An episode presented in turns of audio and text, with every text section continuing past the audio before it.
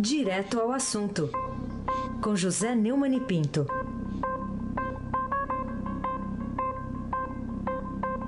Neumani, bom dia. Bom dia, Raíssa Abac, o craque. Bom dia, Carolina Herculin, tim, por tim. Bom dia, Neumani. Bom dia, Almirante Nelson. É, a sirene do pedalinho. Tchau, querida. Bom dia, Diego Henrique de Carvalho. Bom dia, Moacir.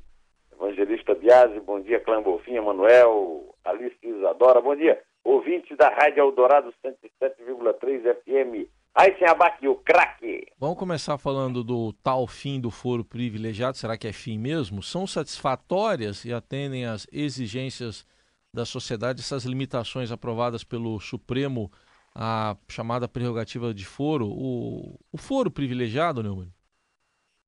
Assim, o, talvez o, o, eu acho que o conceito fundamental da democracia é a igualdade de todos os cidadãos perante a lei.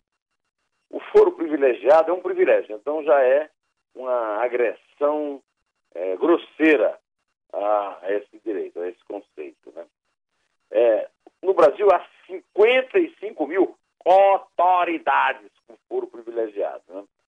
E, por exemplo, parlamentares que fazem as leis. Por exemplo, é, políticos que controlam o poder executivo. Por exemplo, juízes, promotores, ministros dos tribunais superiores, inclusive do Supremo. É um absurdo isso. Aí vem o Supremo e não passa moleque, vende a ideia de que está restringindo o foro, que está dando um avanço é, civilizatório, conversa. O foro foi mantido. Aliás, ele foi, primeiro, ele foi votado só para deputados federais e senadores. Mas o, o autor da, da emenda que foi aprovada por 11 a 0, que é outra ficção, na verdade, praticamente cada um votou de um jeito, né? O Luiz Roberto Barroso é, disse que ele pode vir a ser aplicado em toda a extensão do foro. Vamos ouvi-lo por favor, Almirante Nelson. A decisão só se refere a parlamentares, mas ela é embasada num princípio que eu acho que é comum e que, portanto, vai levar à rediscussão de todas as demais situações de foro, eh, mesmo as que não envolvam parlamentares. Eu acho que essa decisão de redução significativa do foro, ela tem, em primeiro lugar, uma dimensão simbólica que é a de acabar com um regime de privilégios.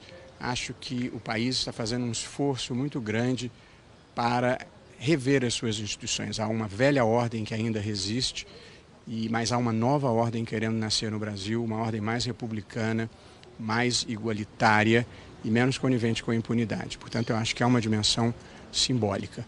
E há uma dimensão real. O Supremo Tribunal Federal tem hoje mais de 500 processos entre inquéritos e ações penais é, por força do foro privilegiado, sobretudo envolvendo é, parlamentares. Acho que boa parte desses casos pode baixar para o primeiro grau. Eles não sabem nem quantos, quantos vão baixar. Né? De qualquer maneira, não é verdade. Não houve um combate ao privilégio, o privilégio se mantém. É, eu gostaria de citar um, um dos meus é,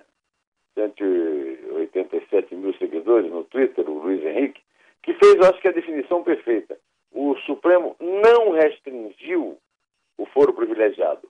O sistema, o, o Supremo, restringiu um, uma modalidade de crime é, para é, devolvendo para a primeira instância. Ou seja, o Supremo resolveu que os parlamentares só terão é, privilégio de foro durante o mandato e com crimes relativos ao mandato. E nós sabemos como é que é a interpretação disso, né? Um deputado ou um senador mata um lá no, na sua cidade e diz que estava no, no exercício do mandato e disse que estava defendendo o mandato porque o cara que ele matou o ofendeu como deputado e o Supremo aceita. E só o fato de que o Supremo vai julgar o que é que é e que não é privilégio é um privilégio absurdo que o Supremo não devia ter. Quer dizer, quando você leu essa notícia, os jornais se enganaram, as emissoras de televisão, eu vi imensas reportagens sobre isso, só que não levaram em consideração esse fato. O Supremo não restringiu o foro parlamentares. Restringiu o tipo de crime que eles podem ou não podem é, cometer, com a bênção ou sem a bênção.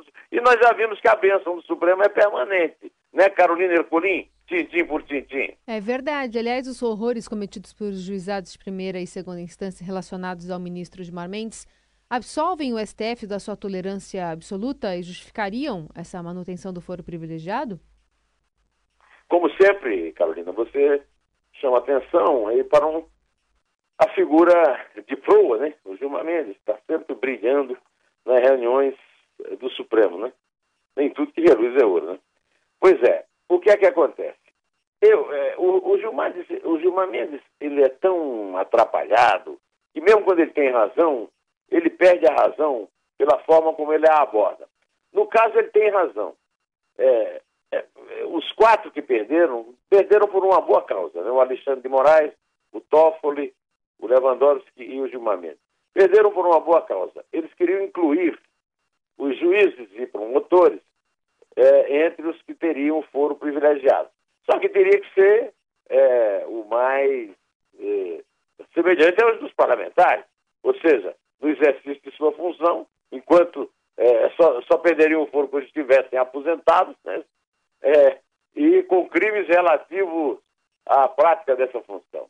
De qualquer maneira, ele tem razão em dizer que a justiça brasileira realmente é um desastre. O número de, de processos que terminam em, em, condenação começa com o número de, de investigações da polícia que terminam em, acusar, em, em descoberta de autor de crime e, e comprovação desse crime. Passa pelo Ministério Público um número de indiciamentos. Aí chega na justiça e a estrutura da justiça não permite fazer um bom trabalho, porque o dinheiro é todo gasto com privilégio para funcionário, principalmente para juiz e para promotor. Aí o Gilmar tem razão. Esses privilégios têm que ser combatidos. O que ele não pode é transformar isso numa luta pessoal dele com a Lava Jato, porque a Lava Jato alcançou os amigos dele lá do, do PSDB e ele ficou furioso. Aí ele foi, é, inclusive, aparteado de uma forma é, bastante dura pelo Alexandre de Moraes e, e pela própria Carmen Lúcia, que é, falou como se ela fosse uma espécie de presidente de sindicato e associação de juízes, e não do Supremo, falando da honra de ser é, o juiz, é, o, o, a Carmen Lúcia é procuradora, né? Então ela de ser juíza na medida em que ela assumiu um cargo lá é, no Supremo Tribunal Federal. Então o Gilmar Mendes se perde é, nas comparações, ele comparou, ontem eu já falei isso, ele comparou com o. o, o que aliás é, é, os quatro que votaram, diferentes dos outros sete, todos defenderam. É, o, o, o Toffoli foi lá na Revolução Francesa. Né? Aí eu fiquei esperando o, o Mendes se referir ao Código de Hammurabi, porque eh, na medida que eles viam em relação ao passado, o, o Toffoli foi de Tilbury ao Império, né, um Pimenta Bueno e tal. E, e, e, o Lewandowski, todo mundo defendeu e depois votou contra. O que mostra o seguinte, é, essas pessoas que votaram ontem na sessão do Supremo, a, além de ser tolerantes, elas são também covardes, porque não, não, não defenderam o foro e depois é, restringiram a modalidade e a, o prazo da aplicação do foro, mas o privilégio continua. O privilégio foi mantido. Não, não se deixe levar por essa conversa mole. Esse é abaque o craque. Bom, vamos aqui ainda continuar no Supremo para falar de uma decisão do ministro Dias Toffoli, né, que legou, negou a defesa de Lula aquela, aquele pedido de suspender a tramitação do processo do Cid Atibaia nas mãos do juiz Sérgio Moro. E, e aí, foi decepcionante para a defesa? É, eu disse ontem na Gazeta que ele pôs água no chope. Né? Mas é, é, é, essa história, viu, Raíssa, é preciso contá-la desde o comecinho. O, a defesa do Lula pediu um, um embargo de declaração, um embargo de, é, regimental, à segunda turma do Supremo. O embargo foi negado pelo relator autocraticamente, o Edson Fachin. Pois foi levado à turma e foi negado por 5 a 0 pela turma. E, por fim, novamente, é, em outubro, eu acho, foi negado por 5 a 0 pela turma. O mesmo embargo de forma confusa, absolutamente disparatada, foi concedido numa votação de 3 a 2. Votaram contra o Faquin e o Celso de Mello, a favor, né, o trio Parada Dura lá. Os três patetas, né? O, o Gilmar Mendes, que é o presidente da turma, o Dias Toffoli e o Ricardo Lewandowski. Pois bem, a defesa do Lula fez um carnaval, né? Foi para Vila Madalena, pulou e tal, porque disse, ah, tiramos os, as testemunhos, os testemunhos dos 78 executivos da Odebrecht, do processo do sítio e do tal do terreno comprado para construir o prédio do Instituto Lula. Então, tiramos a ação da mão de Sérgio Moro. Todo mundo sabe que essa ação está povoada de, só, de provas. O, o, depois que voltou para casa, o Marcelo Odebrecht descobriu mais de mil e-mails que comprometem o Lula nessa história. Prevê-se uma pena de pelo menos 20 anos a se acrescentar para o Lula. Então a defesa fez uma festa. Agora, a festa que a defesa fez, ela exagerou. É porque depois você vai ler o, o, a, a, decisão, é, que foi o, o, voto do, do Toffoli, que depois foi é, acompanhado pelos dois companheirinhos, e não tem, não tem nada de tirar foro do, do, do Moro, nada disso. É, foi somente fazer uma confusão que não tem a menor necessidade, que não altere nada o processo e permitir esse carnaval.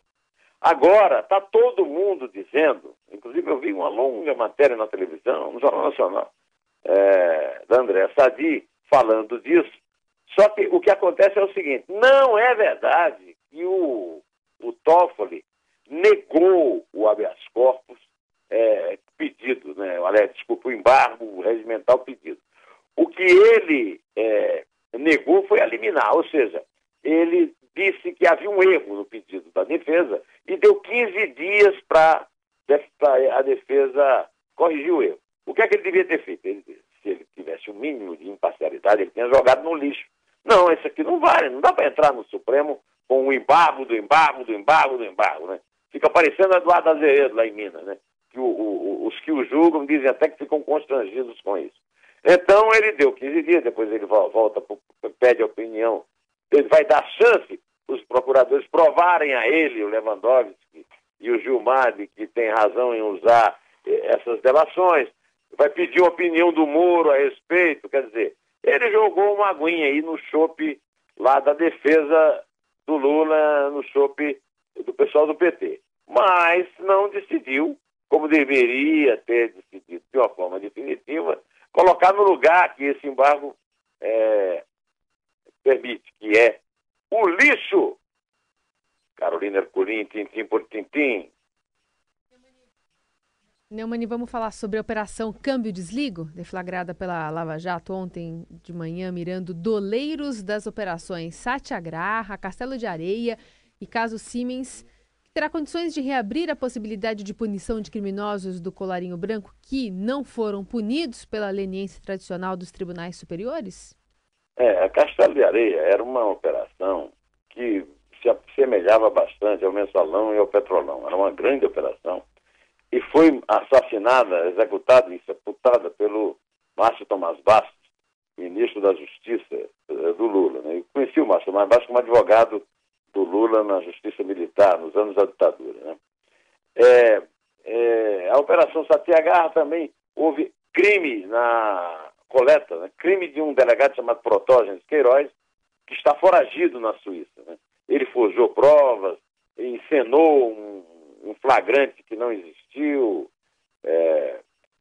Caso simples, eu confesso a você que eu não me lembro bem. Mas, de qualquer maneira, o que agora foi descoberto foi a origem total da questão do doleiro. Essa profissão do doleiro sempre foi muito próxima, digamos assim, do crime, né? E esse Dario Messa, que é o principal personagem dessa operação, é, o grupo está falando em 1 bilhão e 600 milhões de reais, mas eu vi no Jornal Nacional ontem 6 bilhões de reais. De qualquer maneira, foi localizado através de um, uma conexão com aquela secretária lá da Odebrecht, que entregou todo mundo, né? É, Maria Lúcia. E, e é, foi conectado com a Odebrecht. E foi descoberta uma operação que, na verdade, envolve muitos doleiros, muitos países, e pode abrir várias lava-jatos, como eu vi no, no registro da notícia, e que é, mostra que o Joaquim Falcão estava certo quando me deu uma entrevista para o meu blog, em que ele dizia que não existe uma lava-jato, agora existe um espírito lava-jato. Né? Operação Câmbio Desliga, uma operação da maior importância e segue no combate à corrupção pela primeira instância, é, apesar de toda a luta contra os juízes, procuradores e federais da primeira instância, a Operação Câmbio Desliga é, mostra que a Lava Jato não morreu e pode até se reproduzir, né? Feito aquela medusa, né? Que, que tinha, você cortava a cabeça e aparecia mais é, outra cabeça no lugar, e que aí o Ulisses é, queimou com uma tocha, e aí acabou com o poder dela, né? Eu acho que é o, o trabalho do Ulisses agora, se abate o craque! Muito bem, Satyagraha, então é uma boa lembrança também, né? Acabou sendo anulada toda a operação. É anulada porque o, o policial, né? que é, inclusive vive nababescamente na Suíça, uhum. é, não foi, eu não vi falar nele nesse escândalo da FIFA, mas ele era o chefe da segurança da FIFA na Copa, uma coisa assim. E é um militante de extrema esquerda, agente da Polícia Federal, cometeu o crime, ele encenou naquela churrascaria uruguaia na, na na rua Conselheiro Brotero, um, um flagrante mentir, mentiroso, com apoio de uma equipe da Globo que filmou, e, e foi condenado, só que está foragido lá na Suíça. Aí se abate o craque. Bom, ontem ocorreu o depoimento de Maristela, filha do presidente Temer, aqui em São Paulo. É... Vamos ver, saber, saber se ele terá importância agora para os procuradores, essa importância que eles estão dando, né? Para dar sentido ao pagamento de propina ao pai dela para beneficiar empresas como Rodrimar e a Libra no Porto de Santos. Mas antes de você comentar, eu vou pedir para você ouvir aqui o que, que o Temer falou sobre o, a preocupação dele com o depoimento da filha. Quer ouvir ah, aí? Não, mas você precisa mostrar ele virando as costas. Ah, mas não consigo. você aí. imagina toca aí. aí toca aí. A filha do senhor, depoimento da filha do senhor. O depoimento da filha do senhor, preocupa não? Registro meu sorriso. Aí ele virou as costas. Aí ele vira as costas. Isso. Ele vira as costas. E, e aí, é, como é que fica? Agora, me diz uma coisa, ele, ele falou ontem que estão aconselhando que ele saia para ver se combate a impopularidade. Saindo e fazendo... É, aqui, sabe como é que se chama isso lá no Nordeste, lá em hum, Campina Grande? O como é? Chama-se rabisaca. É. Ele deu uma rabisaca. rabisaca. Coisa de comadre. Pode, pode continuar. Bom, então a Maristela, você me perguntou sobre a Maristela, que foi na Polícia Federal, quatro horas, ah, eu achei muito cândido dela aceitar um presente de um amigo como João Batista Lima Filho. O, o que eu quero dizer é o seguinte: não se paga a conta com dinheiro vivo. Isso não existe mais. Só paga a conta com dinheiro vivo quem tem alguma coisa a esconder. A, a segunda coisa é: cadê o recibo? Mesmo dinheiro vivo tem recibo. Até a defesa de Lula tem recibo. Mesmo que seja um recibo de 30 de novembro, 32 de fevereiro. Mas tem que ter um recibo. Ela não tinha. Agora, o que eu acho é o seguinte: importante mesmo é o depoimento do, do Lima Filho. Agora, o Barroso prendeu todo mundo para driblar aquele negócio do, da proibição da condição coercitiva pelo Supremo. Todo mundo, depois, menos o Lima Filho, estava doente, tem problemas psicológicos, foi preso e foi solto. Por que, é que ele não manteve ele preso até ele depor, né? Porque teve medo do Gilmar saltar, é claro. Agora, é um vexame a Polícia Federal até hoje não ter ouvido o Lima Filho com essa desculpa fajuta. Pega uma, uma uma junta médica e vai lá, interroga na casa dele, interroga na cama do hospital. Agora, de qualquer maneira, eu acho que o depoimento da Maristela compromete muito aquela raiva toda do, do tema em relação a essa investigação. Não acha, Carolina Ercolim? Tintim por tintim. É isso, Neumann. Aliás, vamos rapidinho aqui que está acabando o tempo. A apreensão da nota promissória de cheques reproduzidos pelo blog do Fausto Macedo pela Operação Arará da Procuradoria-Geral da República comprometem mesmo o Ministério da Agricultura do governo Temer, Blairo é, Maggi, né? Comprometem a agroindústria, porque o, o Blairo Maggi é um expoente da agroindústria, compromete o governo Temer, que não tem jeito de se livrar dos seus suspeitos, e compromete, sobretudo, a agricultura brasileira, que é quem nos sustenta, que é a nossa galinha dos ovos de ouro, Carolina. Aí se abate, o craque. Bom, e hoje tem manchete aqui do Estadão informando que a polícia vai investigar o aluguel em imóveis, né? Informação obtida com desabrigados pelo incêndio e desabamento do edifício Wilton Paz de Almeida. O, o, Globo também informa que será investigada a, ligação com o PCC das ocupações em São Paulo. Então quer dizer que os movimentos sem teto não protagonizam uma, uma luta social, Neumann? É, é um negócio ilícito, com participação, inclusive, eventual de quadrilhas do crime organizado, o PCC. Isso está na cara, inclusive porque os caras que lideraram a ocupação do prédio lá, o Milton, sumiram. Né? Eles uh, têm contatos por telefone, não estão lá no meio das pessoas, não foram lá uh, levar Lula livre, não foram carimbar nota. Então, realmente, vamos ver se a polícia vai fazer essa investigação para valer. Desculpe. Ou se vai ficar nessa conversa furada, vamos investigar e aí depois não acontece nada. Vamos cobrar. Vamos cobrar, Carolina Ercolim, tintim por tintim. Neumani, aqui você atribuiu o enorme sucesso feito pela entrevista que você fez com o jurista Modesto Carvalhosa na sua série Neumani Entrevista e publicada ontem no blog, no portal do Estadão. É, eu estreiei essa série com Paulo de Tarso Venceslau, depois Almir Pazianotto Pinto, é, Joaquim Falcão, que eu citei agora há pouco, e cheguei agora essa semana ao Modesto Carvalhosa. A entrevista é uma bomba, está fazendo um sucesso enorme, está inclusive me criando problema na questão de, de usar o Twitter, porque já é, são muitos retweets e tal. Por quê? Porque ele fala a verdade, com clareza, sem juridiquês, e deixa muito mal é, o, governo, a esquerda e principalmente o Supremo Tribunal Federal. É, o sucesso ontem é, foi, foi o, o, o, texto mais lido do blog do, do, do portal do Estadão, o dia inteiro, é, e esse sucesso se deve a esse fato, a coragem, o discernimento e a lucidez do professor, do maior especialista em, em, em combate à corrupção no Brasil, que é o que ensinou, não, foi professor da USP, Modesto Carvalhosa. Agora, ontem, eu prometi mostrar o Caetano dando um piti no Tuca, em 68, há 50 anos, quando ela apresentou a música Proibido Proibir, e foi vaiado no Festival Internacional da Canção, na, na parte do Brasil. Aí toquei um, um, um link errado. Vamos ver se eu acerto agora, o Mirante Nelson. Vamos ver se eu acertei, vai. Toca aí.